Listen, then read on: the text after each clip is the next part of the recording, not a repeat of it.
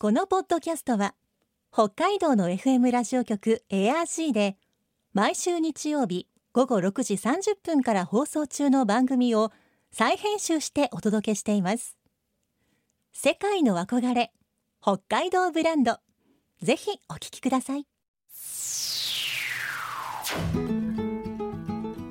今世界から注目される北海道。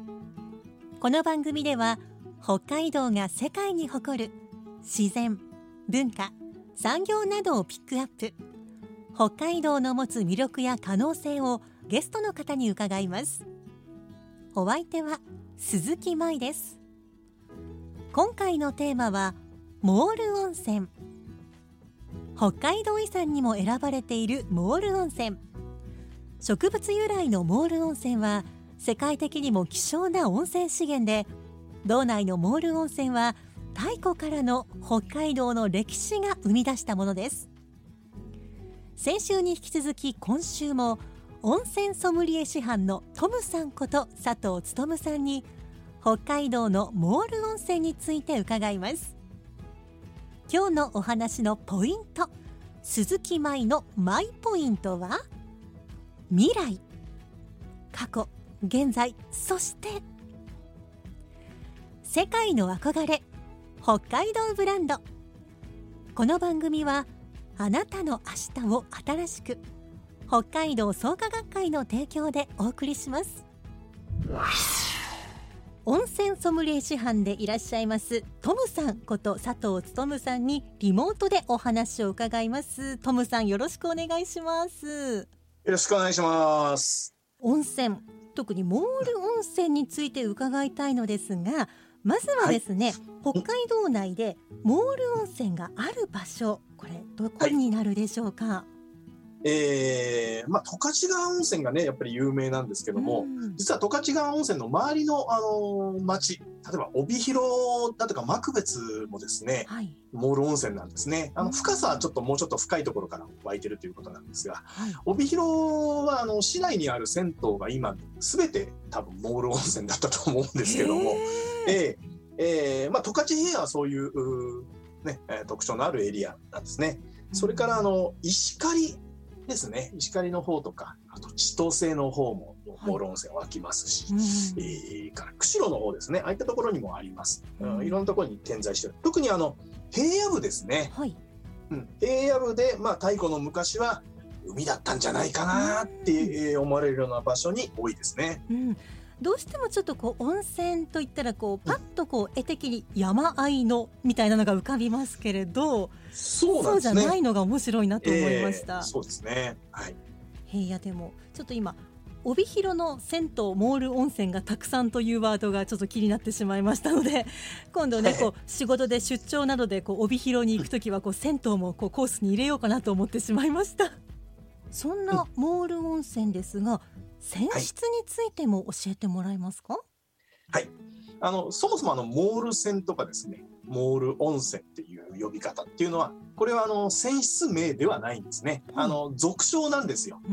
であのー特にまたねモール泉ってこうですこうであるという定義があるわけではないんですね。はい。えーで正式な泉質としてはですね環境省の光線分析法指針というものがありまして、えーその中で療養泉という分類に分けられて泉質がついてるんですけども、はいまあ、モール温泉の場合はですね、えーまあ、一般的には単純温泉と呼ばれるものやあー塩化物泉、えーあるいは炭酸水素塩泉という泉質にまあ分類をされているということですね。えーさらにですねこれアルカリ性の性質を持つ場合が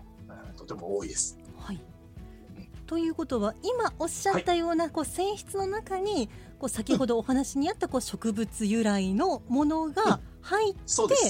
そういうものを。まとめてモール温泉。モール温泉って言ってますね。はあ、なんだかこう実際のこうお湯の泉質もありつつそういったこう植物由来の成分もありつつ、なんとなくはいお得感を感じますね。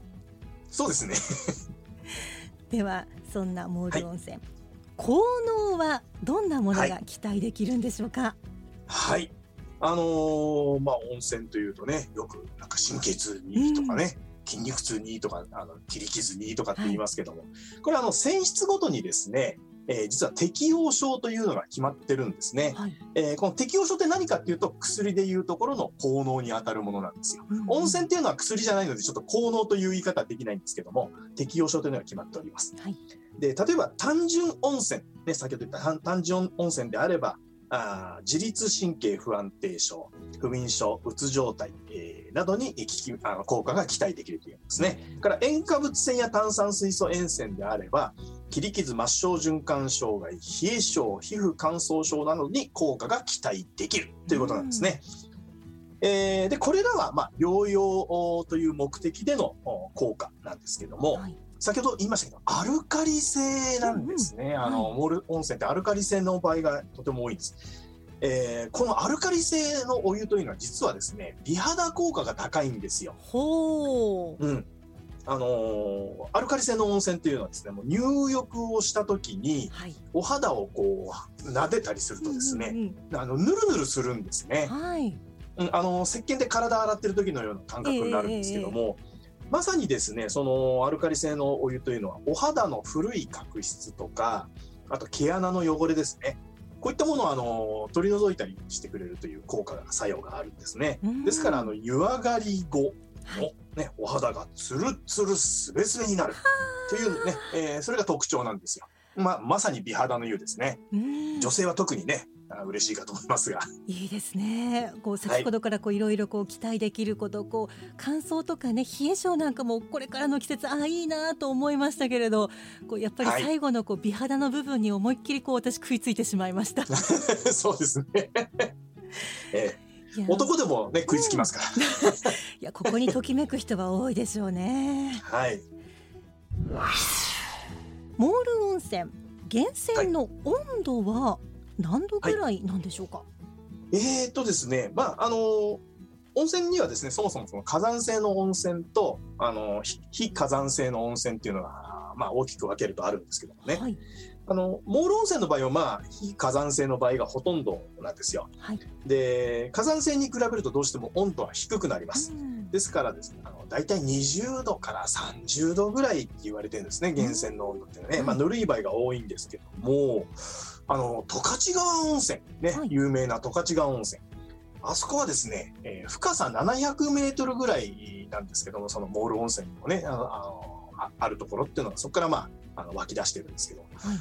深さ700メートルぐらいなのに、60度ぐらいのお湯が出るんですよね。あそこは、うん、ちょっと珍しいところなんですよね。そういう、まあ、場所ということなんです。うん。えだからまあ基本的にはぬるめのお湯が出出るのがまあモール温泉ですねうん。十勝川温泉はちょっと珍しい場所だということです。はい。まあぬるめのお湯が出た場合は、じゃあそれをこう入沸るときはかさないといけないですね。うん温めて使うというわけなんですね。温めて使うということですね。うんはい。まあそれでも効果は全然変わらないということなんですか？ほとんど変わんないですね。あのうん温めるとガス性の成分なんか抜ける可能性があるんですけども、あのまあそういうの以外はほとんど変わらないというふうに思っていいいいと思います。はい。それではモール温泉のこうお湯まだおそらくこはいう地中にですね、こう地下にモール温泉私たちがまだ使ってない分残っているかと思うんですがそのはい量ってまだまだうん豊富に残っているものなんでしょうか？えー、これはちょっと見たことがないので、ね、まあなんとも答えにくい部分があるんですが、はい。あの湧出量自体はどんどん減ってきていると言われております。うんえーで現在も十勝川温泉はですね、えー今あのいくつかの源泉のお湯をまとめて、えー集中管理に切り替えてるんですね何年か前から。うんやっぱり湧出量が減ってきてるんであのきちっと管理して使おうということで、えーまあ、そうなってきてるんでやっぱり減ってはきてるんだろうなというふうには思います。うんでまあこれモール温泉に限ったことじゃないんですけどもあのまあ、どこの温泉にしてもこう組み上げることでね、えー宣言の枯渇っていう心配はやっぱ出てくるわけなんですけども、はい。あのそれもなんですがもう一つですねあの大きな地震なんかがあった時ですねあれで地中の構造が変わったりするとですね突然温泉が出なくなるなんていうこともあるんですよね、はい。ちょっとそちらの方もあー僕は心配だったりするんですが最近ちょっとよく聞くんですよね温泉の性質が変わっちゃったと。うんあの湯量が減っちゃった後、はい。大きな地震があった後とかにね、えーそういうのがあるので、ちょっとそれは心配だなっていう気がしますけどうね。ん。うん。大きな地震があって泉質が変わったというケースの話もありましたが、やはりそれだけこう地中で何かこう変化がこう動いたことでお湯の泉質が変わっちゃった。地層がこうずれたりだとかで、水脈が途絶えたりだとか、あーまた水その水が別のところに行っちゃったりとかね、うん。すると、ね、泉質がまあ別のものに入れ替わっちゃったりだとか、枯れてしまったりというのはああるようですうね。んうん、こういう影響をもたらすこともあるんですね。そうなんですうね。んモール温泉が北海道遺産に選定されておりますが、これはどういう理由で選定されたんでしょうか？まあ、あのー北海道はあの特徴的にですね平野部に泥炭地が多かったっていうのがまず一つえーあると思うんですね。で、それも十勝川温泉、からその周辺部のようにですね、えーまあ、広範囲にわたってモール温泉が湧いてる、うん、しかも源泉の温度が高いっていう場所はですね、なかなかちょっとこれ全国的に見てもないと思うんですよ。珍しいということですね。うんまあ、それが一つ大きな理由だと思います。それと、えっ、と、モール温泉のようにですね、えー地下水、えーのですね、そのなんていうんですか、あの、深度が深い、えー非火山性の温泉っていうのがですね、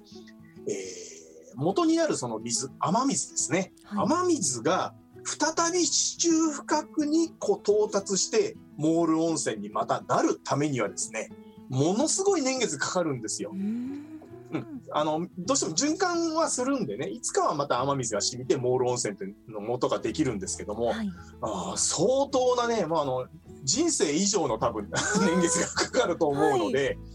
えーそこから吸い出したら吸い出した分だけ、えー補充されるわけじゃないのでね、まあ、そういう意味では限りある資源というかあー貴重なものというふうに言えるのでそれがまあもう一つの理由なんじゃないかなと思いますけどね。うん。こう例えば、今こう雨が降ってこう泥炭層にこう染み込んでいってそれがやがて温泉になるのは本当にもう多分100年後とかもっともっと後とか。うね。えーですからどんどんねこう吸い上げちゃうと減ってっちゃうんで、うん うん、まあ貴重なものだということです。ああそういうことをこう知りながらこう入ったらこうさらにこうありがたみも増しますね。そうですね。えじゃあモール温泉でトムさん、はいおすすめの場所ありましたら、ちょっとそこのポイントなどにも含めて教えてほしいんですが。えーまあ、モール温泉というとね、えーうんやっぱり十勝っていうイメージなんですが、えー音更にですね、えー丸見が丘温泉っていうところがありますね。はいえーそこはあの露天風呂はないんですけども、あの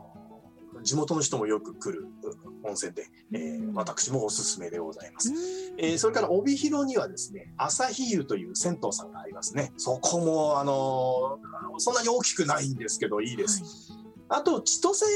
にですね、えー、くるみの湯っていうのと、あー宿梅温泉。宿梅っていうのは、祝う梅って書く土地の名前なんですけどね、はい地名なんですけど、その宿梅温泉ですね。えー、くるみの湯と宿梅温泉、割と近いところにあるんですよ。そこも黒っぽいお湯で、えー、おすすめですね。うんあと一応札幌にも、清良さん、え清良森林公園のそばはいの清良、清良さんですね。えーここもまあ銭湯扱いっていうか、大衆、ああ公衆浴場扱いの温泉ですけど、真っ黒いお湯にね、浸かれますので。うんはい。いやしかしもう今日お話伺ってさすがもう師範すごいこう次から次へといろいろ温泉の名前が出てきてすごいなと思ってしまいました。いえいえ。一応もうここっていうところがね、頭の中入ってますんで。さて、えー、いろいろと伺っていきましたがいかがでしょうか、その他にあの、トムさんからぜひこれはリスナーに伝えたいということがあればお願いしたいんですが。そうですね。あのーまあ、これからね、えー寒い時期に入ってまいりまして、えーね、まあ、温泉が恋しい季節になると思うんですけどね、まあ、あの、しっかりと体を温めることでですね、こう免疫力っていうのも上がるとね、高まると言われてますから、あぜひね、あのー気軽にね、あの近場の温泉で構わないので、ね、行っていただきたいと思います。で、一方でですね、あの、ヒートショックと呼ばれるですね、えー寒暖差による血圧の急変動で命を落とすという方がね、えーもうこれもまた少なくないんですね。せっかくね、健康になろうと思ってね、えー温泉行ってんのに、えー寒さでね、血圧が急にバーンと上がって、えーお亡くなりになるということも可能性としてはあるんでね、えーですので、まずはあの水分補給をしていただきたいということです。これはあの入浴の後だけでなくてですね、えー入浴前にも水分補給をしていただくということですね。そして、えー水分補給をしてから入る。えーそしてお湯に浸かる前はですね、えー足先など心臓の遠いところから順にですね、しっかりとかけ湯をしていただいて、全身をよく温めて、全身の血管を開かせてあげてから入るということを心がけていただいてですね、安全に温泉を楽しんでいただけたらいいかなというふうに思っております。温泉はこう正しく楽しくですねそうですね。はい。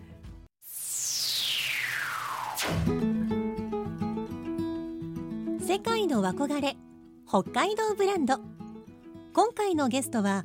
温泉ソムリエ師範のトムさんこと佐藤勉さんでした。今日のマイポイントは未来。大昔大地に降り注いだ雨水が地中に染み込んでそれが長い時間をかけてモール温泉の元になっていきました。